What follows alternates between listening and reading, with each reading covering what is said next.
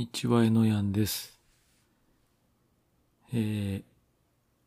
今日は、エピソード11ですね。なんだかんだ、模索しながら11回目となってるんですけども、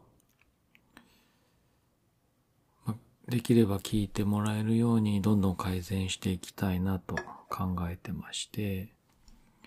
まあ、今までこう、何かやりながら、料理しながらとか、自転車乗りながらとか、なんかそういったリアルタイムでやってることを伝えていくっていう感じが面白いかなとやってたんですけど、まあ、結局、僕も、ポッドキャスト聞いたりする時に、どんなの聞くかっていうと、何か、情報が得られるものを聞いてることが多かったので、まあ、みんなに聞いてもらえる、聞いてもらうためには、情報をいろいろと伝えていった方が聞いてもらえるんじゃないかなと思って今後は、まあ、お料理が好きで、えー興味があることの方が情報を調べたりすることが多いので料理の情報が多めになるかとは思うんですがいろいろと調べたことを、まあ、作ってみたことなどをお伝えしていく内容を中心にしていこうかなと今のとこ考えてます。はい。で、今日は、まあ、先日、仕事帰りに、ドンキホーテ寄ったんですけども、まあ、結構ドンキホーテは、月に2、3回かな行って、お菓子買ったり、食料品買ったり、あとは、たまに、アウトドア系のグッズ見たり、アパレル系見たり、電化製品見たり、結構好きなんですけど、まあ主な目的は、食べ物系を買いに行く感じですね。で、今回は、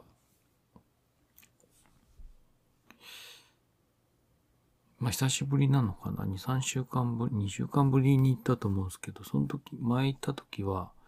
食料品コーナーだけ行って帰ってきたんですけど、この前は、えー他の電化製品のところを軽く見ていこうかなと思って、そのフロアまで行ったら、アジア系のフードコーナーみたいなのがすごい充実したコーナーができてて、食料品コーナーじゃないんですけど、なんでまあ、今まで気づいてなかったのかもしれないんですけど、すごい充実してるんですよね。見たことがない飲み物だったり、調味料だったり、すごい置いてて、初めて見るものだったりなので、何に使うかわかんないものもあったりするんですけど、新しいものって、興味が湧くので、すごい気になっちゃって、いろいろ見てたんですけど、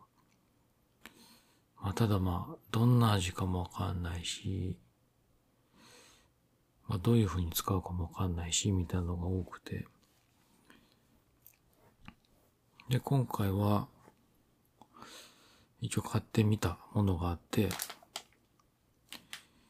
インドネシアの即席、すいません。即席ラーメン。ミーゴレンの感じなのかな？ミー、ミーセダップ、ミースダップって言うんですけど、いろいろ味があって、まあただあまり癖があるの食べにくいかなと思ったんで、チキン系のやつを2個買ってきたんですけど、まあちょっとどんな感じかまだ食べてないんで、お伝えできないんですが、今度作ったらまた報告したいと思います。あと、今回買ったのは、韓国、韓国チキンっていうのかな。ザクザクチキンパウダー唐揚げ粉っていうのと、ヤンニョムチキンソースっていうのも買ってきたんですね。で、これまあ韓国風の唐揚げなんですけど、で今日はその唐揚げを作ってみたっていうのを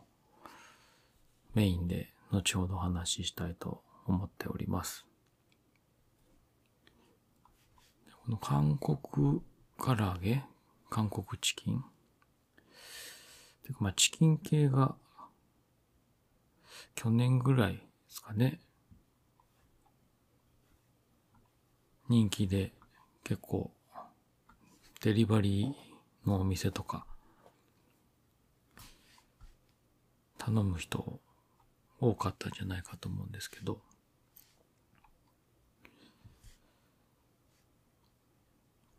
チキンチキン系っていうのがチキンショップ渋谷あたりにも何軒か見かけたことがありますね。やっぱ新大久保にはなんか人気のお店が結構あるみたいで、まあ私も行ったことないので、まあ食べた、そういうお店で買って食べたことないんでなんとも、韓国唐揚げがどんなものかわかんないんですけど、まあ食べたことあるの？だと、韓国じゃないやつで、台湾系のチキンで、中華街に横浜ザージーパイっていうお店があるんですね。あそこのチキンは食べたことがあって、なんていうんですかね、その、香辛料？がすごい効いてるんですよね。八角みたいな香りなんですけど、まあでも、すごいサクサクで美味しいやつで、自分で家で作って食べたりなんてこともしたことがあります。あとは、代官山の駅のすぐ横に、チキンバーガーのお店なんかもありますよね。読み方違うかもですけど、ドゥーワップっていう。チキンバーガーも流行ってるっぽいですよね。チキンバーガー屋さんっていうのも結構、チキン人気にあやかってるのか増えてる気がします。まあその代官山のチキンバーガーは一回食べたことがあって、まあ、チキンは結構この八角風な香りがして、台湾チキンの感じがしましたね。お店はでもアメリカっぽい感じ、ダイナーみたいな作りなんですけど、まあ、どこ発かよくわかんないんですけど、まあ、値段もそんな高くなくて美味しかったです。はい。では、今回作ってみた韓国風、韓国唐揚げ、風じゃないですね。の感想なんですけども、まあ、作り方はすごく簡単で、普通の唐揚げ粉と同じで、粉を水で溶いたものに、鶏肉をつけて、まあ、特に置いておかなくても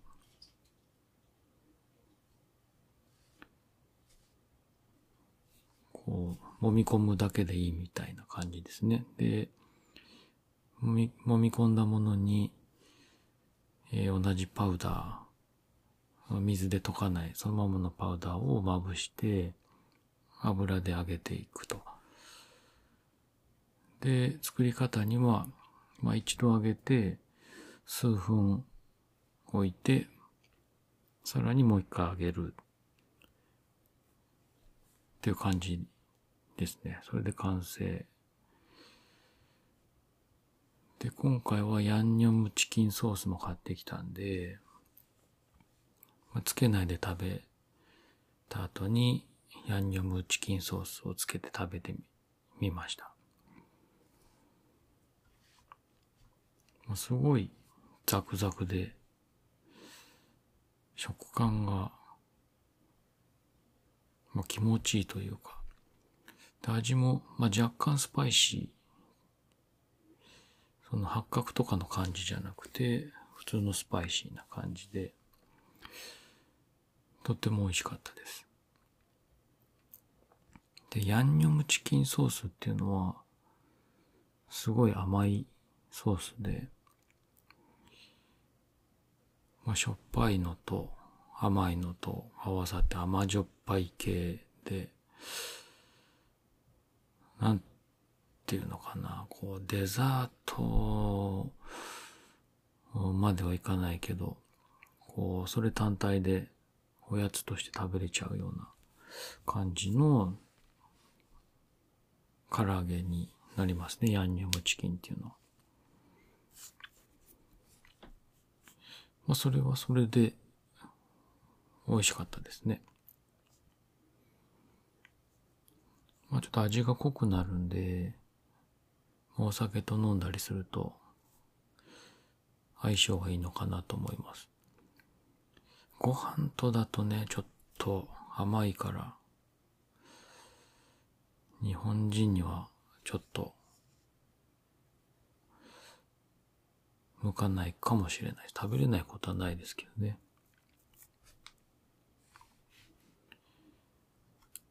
で、なんかお店のホームページとか見ると、韓国チキンの、まあ、チーズかけたり、なんかいろいろ香辛料やら何やらかけたりするバージョンもあって、まあ、今回パウダーもまだ残ってるんで、また今度違うバージョンで作ってみたいなと思ってます。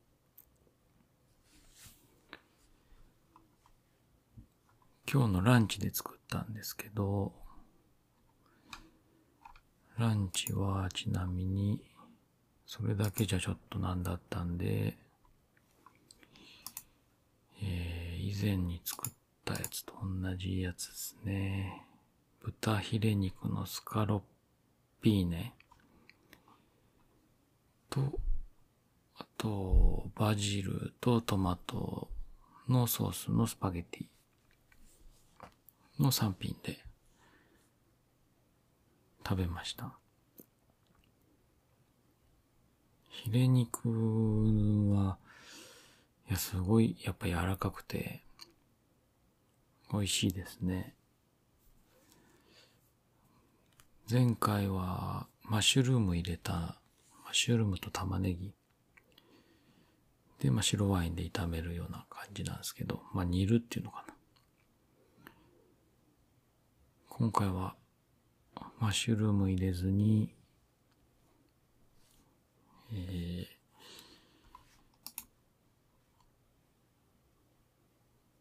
パプリカね。パプリカが余ってたんでパプリカ入れて作りました。まあ、パプリカもやっぱなんかフルーティーな感じが出て、それはそれで美味しかったですね。スパゲッティは、まあ、バジル、まあ、あの、ご飯の代わりにと思ってのスパゲッティだったんで、あんまり濃いソースじゃなくて、バジルの薄味で、まあ、乾燥バジル使って作ろうと思ったんですけど、この前、トマトペーストが残ってたんで、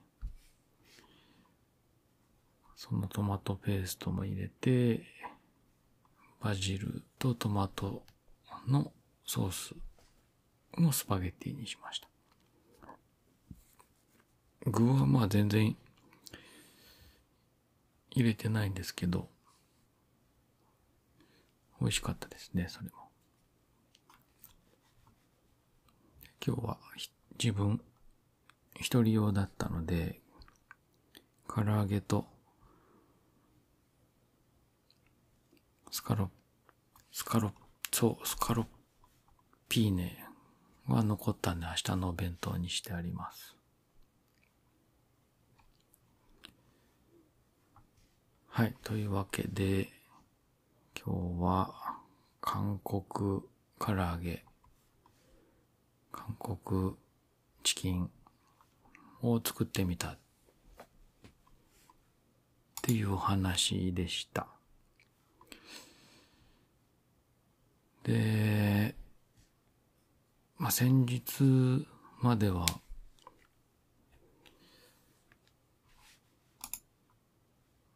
アメリカ料理にハマりかけてて、スヌープドッグのお料理教室の本買った影響で、まあ、そのまま続けていこうかなと思ってたんですけど、まあ、でもイタリアンの料理も作りたいし、まあ、今回ちょっとドンキでアジアンフードコーナー見つけちゃったんで、それも作りたいし、で、いろいろ出てきちゃったんですけど、まあその辺は縛られずに、その時食べたいなと思ったものを作っていこうかなと思ってます。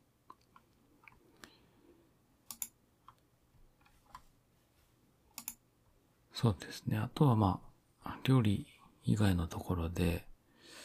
何か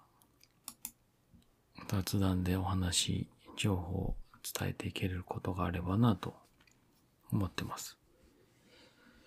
そう、ドンキーで、えー、ビール買ったんですけど、ま、普段は発泡酒飲むことが多いんですけど、たまたまプレモルのおまけ付きのが売ってて、今回プレモル6巻入り買ったんですけど、おまけは、クーラーバッグですね。6巻入る。結構この、6巻サイズのクーラーバッグが、ソロキャンプ行ったり、デイキャンプ行ったりするときに意外と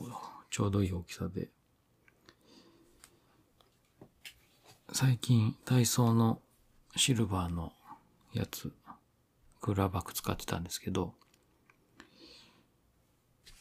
まあ、たまにはちょっと変えてみようかなと思って、クーラーバッグ付きのプレモル買っちゃいました。一応、コールマンとのコラボ商品みたいですね。そうそう。メルカリ見たらこのクーラーバッグだけ売ってる人結構いましたね。3、400円ぐらいで。で、ビールが1000円ちょっとで。まあ、ついてくると思えば安いかなと思います。あと、最近、まあ、録音機材、スマホでいい説っていうのもちょっと考え出してて、今はちゃんとした録音音用の機材使ってるんですけど、最新のスマホはマイクもすごい性能が上がってるみたいで、カメラもすごい綺麗だしね。キャンプとか行った、行くときにもう、一眼レフのカメラ持ってくのすごい荷物になるので、できればやめたいんですよね。で、代わりにミラーレスの一眼買おうかなとかも考えてたりしたんですけど、まあ、スマホで済んじゃえば一番いいかなと。で、録音もスマホでもいけそうな気がするんで、そうすればすごい手軽になるかなと。で、スマホを結構なんか最近一括一円みたいな最新の iPhone SE とか iPhone 12とかと Google の Pixel 6とか1円で買えちゃうみたいなのがあるらしくて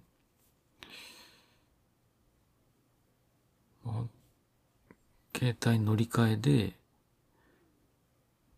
1円払って、まあ、携帯はその会社に入らなきゃいけないんですけど、同じ系列の安い携帯のプランに変更しても OK みたいな。なんだ、au だったら、なんだっけ、au の YMAX じゃなくてなんだっけ、au の格安。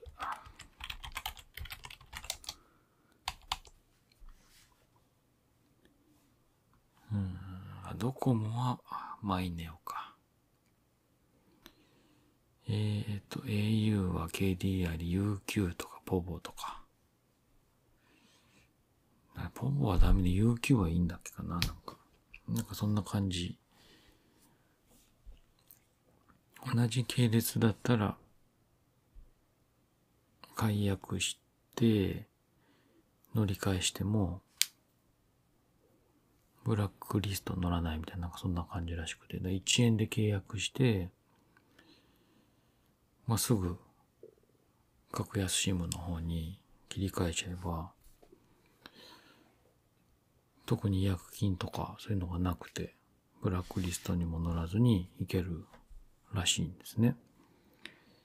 で、それが3月の末、下旬とかに、その年度末みたいなのですごいやってたらしいんですけど、その時は、そんなこと考えてなくて、携帯変えること。最近調べ始めて、あんまりもうなくなっちゃってるらしいんですよね。一括一円っていうのが。で、携帯屋さん見かけたら常に見るようにしてるんですけど、ないですね。めちゃめちゃ、なんかもっとスペックが低いやつとかはあるんですけど、それだと今の携帯とそんな変わんないんで、